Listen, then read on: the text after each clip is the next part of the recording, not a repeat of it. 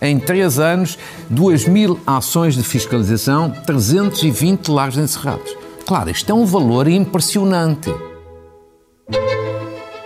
Viva! Está com o Expresso da Manhã. Eu sou o Paulo Baldaia.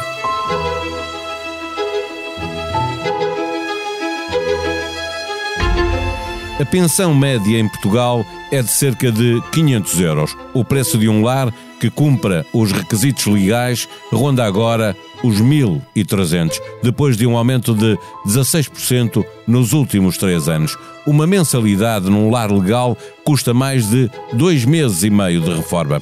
Para quem não tiver familiares com capacidade financeira, resta a ajuda do Estado. Mas ela não chega a toda a gente por causa da falta de lares aprovados pela Segurança Social ou pelo preço, há muitas famílias a colocar os idosos em lares ilegais que não têm as condições exigidas. A população portuguesa é a terceira mais idosa da Europa e a que envelhece mais rapidamente. Sem uma política pública para a velhice que acompanhe o ar dos tempos, quem chega a velho com pouco dinheiro e a precisar de cuidados rapidamente descobre que este país não é para velhos. Agora dizem-nos que há 417 milhões do PRR que servirão para melhorar e alargar a rede de equipamentos existentes, bem como desenvolver uma nova geração de apoio domiciliário. 26 mil novas vagas em lares é o que promete o Executivo. Na edição deste fim de semana do Expresso, Joana Ascensão e Tiago Soares escrevem sobre o tema, dando conta de que há cada vez mais idosos atirados para lares sem condições por não serem capazes de pagar a mensalidade em lares com qualidade. Neste episódio, conversamos com o Tiago Soares. O Expresso da Manhã tem o patrocínio dos prémios BPI Fundação La Caixa, que apoiam projetos de instituições privadas sem fins lucrativos no valor de 4,6 milhões de euros. Estão abertas as candidaturas do Prémio Solidário até 20 de março para projetos que facilitem o desenvolvimento integral e o processo de inclusão social das pessoas em situação de vulnerabilidade. Prémios BPI Fundação La Caixa. Ajudar quem ajuda. Viva Tiago Soares. O aumento dos custos de funcionamento dos lares de idosos tem tido implicação no preço a pagar pelos utentes, é, é, normal. As famílias estão a ser capazes de suportar o aumento da mensalidade, como é que estão a reagir? Olá, Paulo.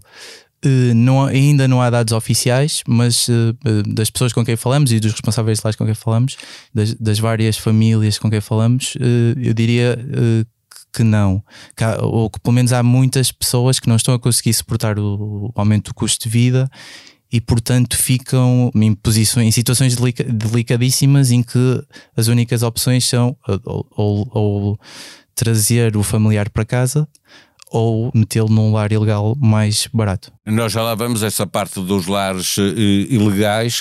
Uh, antes disso, os lares justificam os aumentos a rondar 16, 17% em três anos com a inflação. Uh, quais são os custos que estão a pesar mais na estrutura do, do, destes lares? Os, os, responsáveis dos lares com quem falamos referiram sobretudo os transportes, a conta do gás, eletricidade e, e o, o, aumento do salário mínimo dos funcionários uh, do, dos lares. Também é um, um, ponto referido.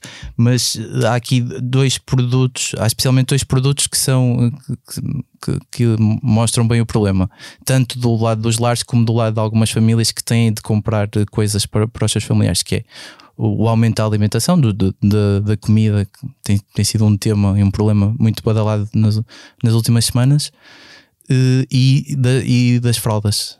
Ou seja, os cuidados mais uh, uh, próprios de idosos, fraldas, cremes e essas coisas todas que, que, muitas vezes são as famílias sem pagar, mas há, há, há lares que compram isso e que faz parte do, do, do serviço que prestam, é?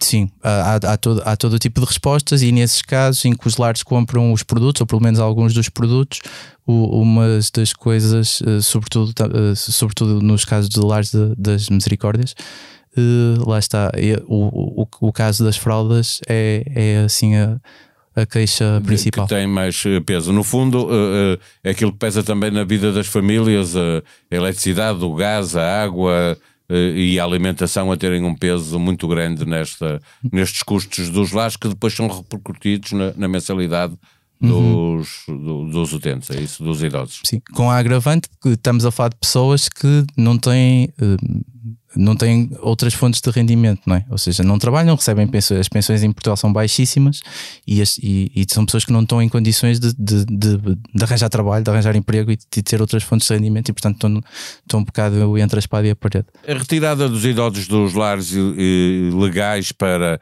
uh, para lares ilegais, na maior parte dos casos.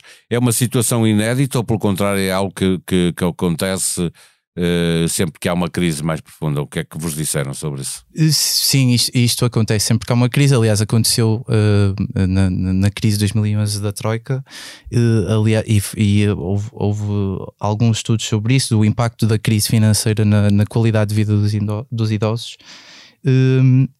E, uh, e um, um fator significativo que, que, ajuda a explicar isto é o facto de, nestas alturas de crise em que as famílias estão mais apertadas, algumas pessoas são despedidas, e nós temos casos desses no texto, pessoas que simplesmente perderam o emprego, uh, é que uh, as pensões dos idosos, os, os poucos rendimentos que os idosos têm, em alturas de crise, passam a, a, a ter uma função de complemento do orçamento familiar ou mês. seja, não só não conseguem pagar o lar, como precisam, ajudavam, como precisam de que as pessoas, que, que os idosos regressem a casa para que não pagam ao lar, mas uh, fica, uh, gerem a vida de, da família para equilibrar com, as finanças forma, não é? domésticas. Torna, torna, a vida mais difícil, obviamente, uh, para, para os idosos. Mas fugindo para lares ilegais, imaginamos que encontram com frequência condições como aquelas que a SIC mostrou uh, a semana passada, na Lourinhã e em Palmela, uh, e esta semana também. Uh, uhum. A questão é de saber.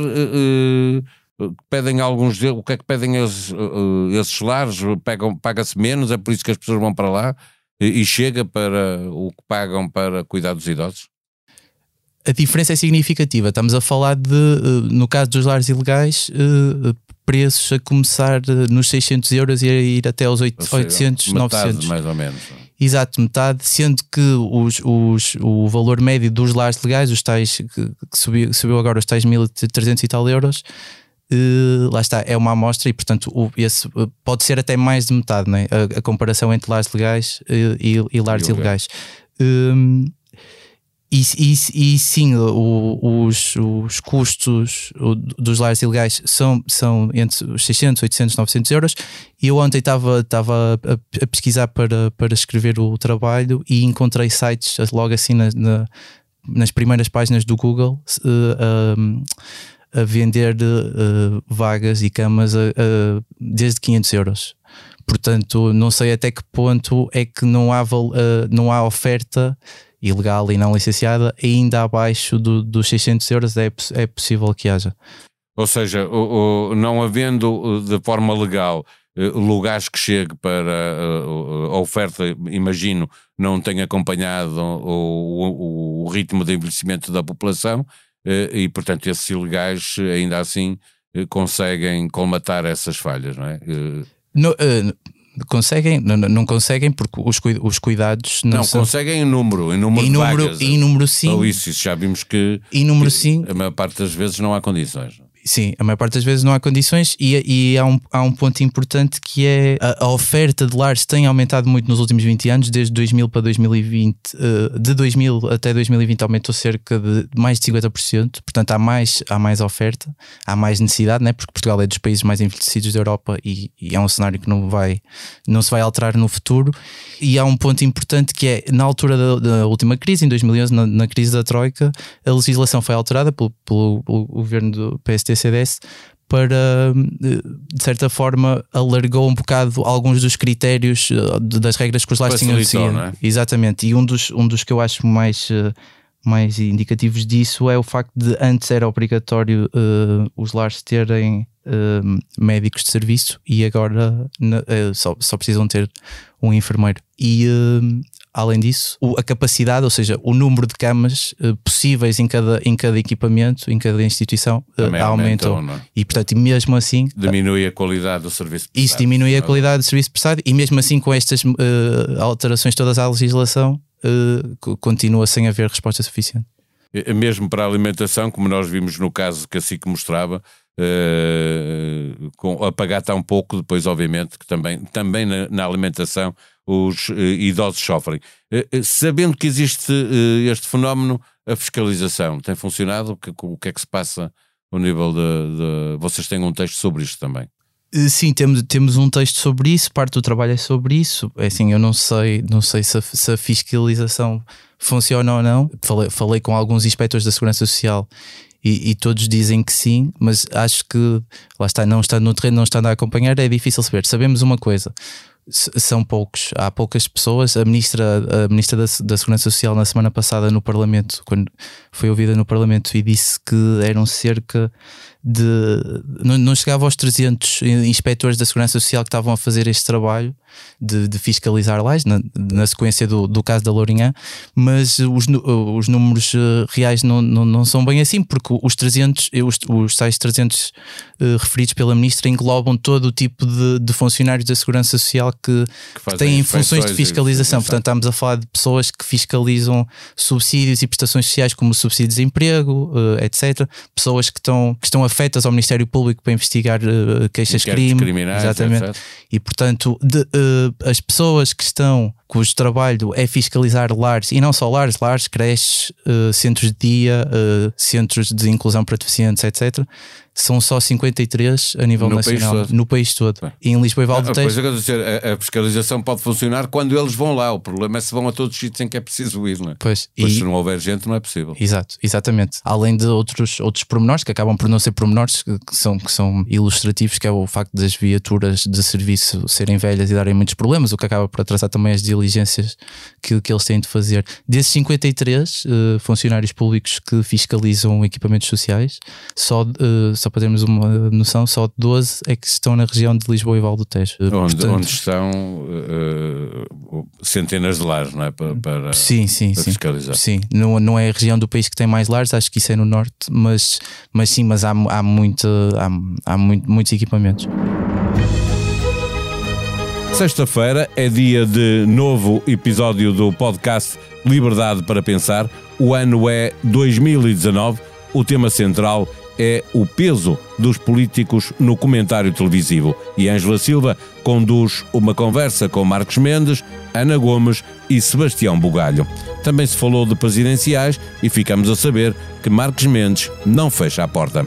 Há nova edição do Expresso nas bancas, disponível online para assinantes. Na manchete, Daniel Sampaio, que fez parte da comissão que investigou os abusos sexuais de menores na Igreja, diz que os bispos sabem muita coisa e que há uma igreja velha que rejeita mudanças. Na revista há fotografias inéditas do 25 de abril para ver. A sonoplastia deste episódio foi de João Martins. Tenham um bom dia, um bom fim de semana. Nós vamos voltar na segunda-feira. Até lá.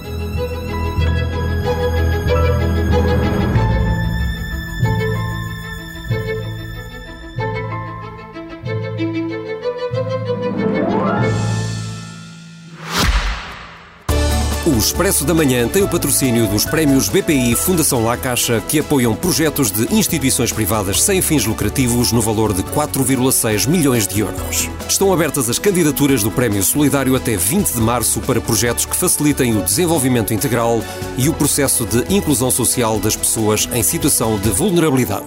Prémios BPI Fundação La Caixa. Ajudar quem ajuda.